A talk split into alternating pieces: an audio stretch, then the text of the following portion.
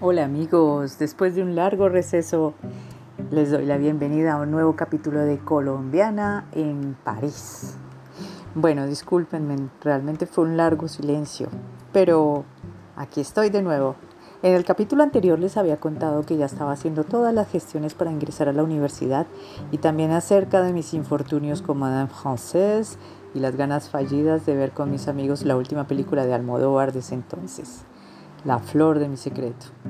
En ese tiempo ya tan lejano me sentía como la protagonista del libro de García Márquez, la increíble historia de la cándida Heréndira y su abuela desalmada, pero en versión parisina. No sé si lo han leído, pero la historia cuenta que Heréndira era la empleada doméstica de su abuela para justificar su estadía en la casa. Heréndira era muy explotada por su abuela. La historia se vuelve más complicada aún cuando ocurre un incendio accidental en la casa y la abuela decide prostituirla hasta conseguir que le pague el valor total de la casa hecha cenizas. Me impactó tanto esta historia que no podía dejar de pensar que la abuela desalmada era Madame Française y yo era la cándida heréndira, que sin tener que vender mi cuerpo, sí tenía que hacer babysitting de por vida para poder vivir en un súper aparte estudio ubicado en una de las calles más hermosas de, de París. Ah, siempre, siempre exagero las cosas, pero me sentía así, en esos tiempos. Estaba perdida en esas meditaciones paseando a Jean Gabriel en su cochecito por la rue Saint-Jacques, que no está muy lejos de la Sorbona, cuando de repente se enredó con el cochecito una chica de gafas diciéndome con ese aire tan parisino, Oh, pardon, excuse-moi. A lo que respondí de una manera muy parisina, C'est pas grave. La cortesía francesa tiene esas ironías. Aunque sea grave, siempre en Francia escucharás en francés ce n'est pas grave. Unos pasos después, las dos de una manera sincronizada nos volteamos a mirar y dijimos al tiempo en nuestro, español colombiano, ah, yo te conozco. Y claro que nos conocíamos. Ella era Gladys, una chica a la que yo le había traído una carta y unos regalos cuando llegué a Francia en ese septiembre remoto de 1995. Recuerdo que antes de viajar a Francia traje más o menos unas cinco o seis cartas para amigos de amigos. Amigos de amigos que como ese tiempo, en ese tiempo no había internet, era una manera también de tener contacto con amigos de amigos. Así que había cartas con cassette, con pequeños regalos. Y bueno, recuerdo que nos vimos con Gladys muy rápidamente en septiembre y cerca de la Sorbona. Ella tenía mucha prisa. Me había dicho que estaba haciendo un doctorado. Prometió llamarme, pero no lo hizo, y en esa maraña de tiempos de metro, dodo bulo, metro, sueño y trabajo, olvidamos todo sin querer hacerlo. Gladys se disculpó y me preguntó muy rápidamente al estilo rápido parisino mi teléfono porque tenía que ir a una clase para su doctorado. La verdad fue muy bueno encontrarla porque ella me ayudaría mucho a estructurar mi futuro proyecto para el DEWA que pensaba hacer. Ella iba a ser una guía casi que espiritual en el indómito mundo de la vida universitaria en París. Sus sabios consejos me ayudaron mucho a aprender del rigor y de la importancia de saber tomar apuntes y comenzar a redactar bien en francés. Ah, porque el francés oral y el francés escrito pertenecen a dos universos completamente diferentes. Son como dos hermanos.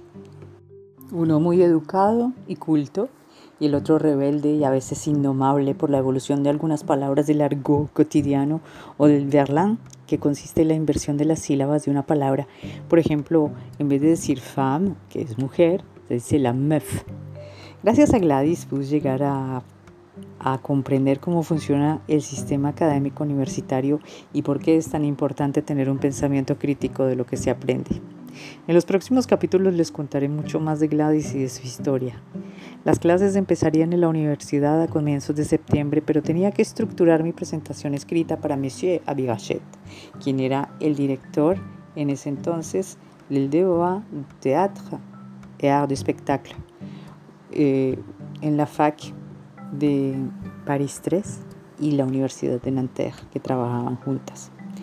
Me había decidido por esta carrera para cambiar un poco mi eje literario, porque el teatro siempre me había gustado. Estaba muy contenta, le podía dar alas por fin a este sueño que se estaba convirtiendo en realidad.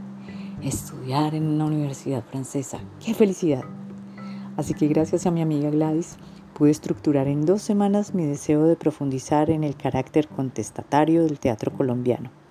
El proyecto fue aceptado sin ningún problema y ya tenía mi inscripción lista para ingresar en septiembre. Todos esos días se me pasaron volando. Hacía más de tres semanas que no había visto a mis amigos, solo a Nina, con quien me encontraba para almorzar en el liceo. Las clases con los chicos eran muy tranquilas y ahora no eran en grupo, sino eran, como les había dicho, las preparaciones para el BAC. ¿Recuerdan? La prueba que todos los estudiantes deben pasar para poder ser admitidos en la universidad. No sé cómo pude hacer los babysitting con Jean Gabriel en esos días. Los reclamos y las órdenes de Madame Frances me parecían lejanos. El proyecto para la universidad me tenía tan obsesionada que todo lo que me rodeaba era inexistente o casi diferente. Me sentía tan agotada al llegar al estudio donde siempre el afiche de Kurt Cobain me esperaba pacientemente en la puerta de la cocina. Los girasoles de Van Gogh todavía no se habían marchitado. Tenía muchos mensajes en el contestador. Hola malvada, andas desaparecida. ¿Cómo hace proyecto de la U? Llama por favor. Besos. Soy René. Espíritu, ¿estás por ahí? Estoy haciendo una sesión de espiritismo para saber de ti. Ya sabes quién soy. Tuyo, Juan David. Claudita, soy Patricia. ¿Cuándo nos vemos para cenar juntas? Llama, please. Microclo, ¿todo bien? Mándame un mensajito. Mándame un mensajito, estoy preocupada. Ruth Mary.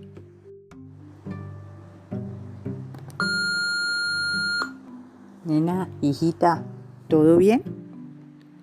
No estarás en la latina, ¿no? Cuando tengas tu telecart, llama. El teléfono sonó cinco minutos después y era Juan David. Hola, ¿qué hubo muchacha? ¿Estás viva? Por fin me contestas. Sí, Juan David, ya me admitieron en la universidad. Uy, felicitaciones, esto hay que celebrarlo. Vámonos al japonés que está al lado de tu casa, yo invito. Ya terminé de trabajar y estoy justo abajo, te espero. Y así empezamos a caminar hacia el restaurante para celebrar el ingreso a la FAC. No hacía mucho frío. La primavera ya comenzaba a aparecer y las esperanzas y los sueños a florecer. No se pierdan el próximo capítulo de Colombiana en París. Muy pronto.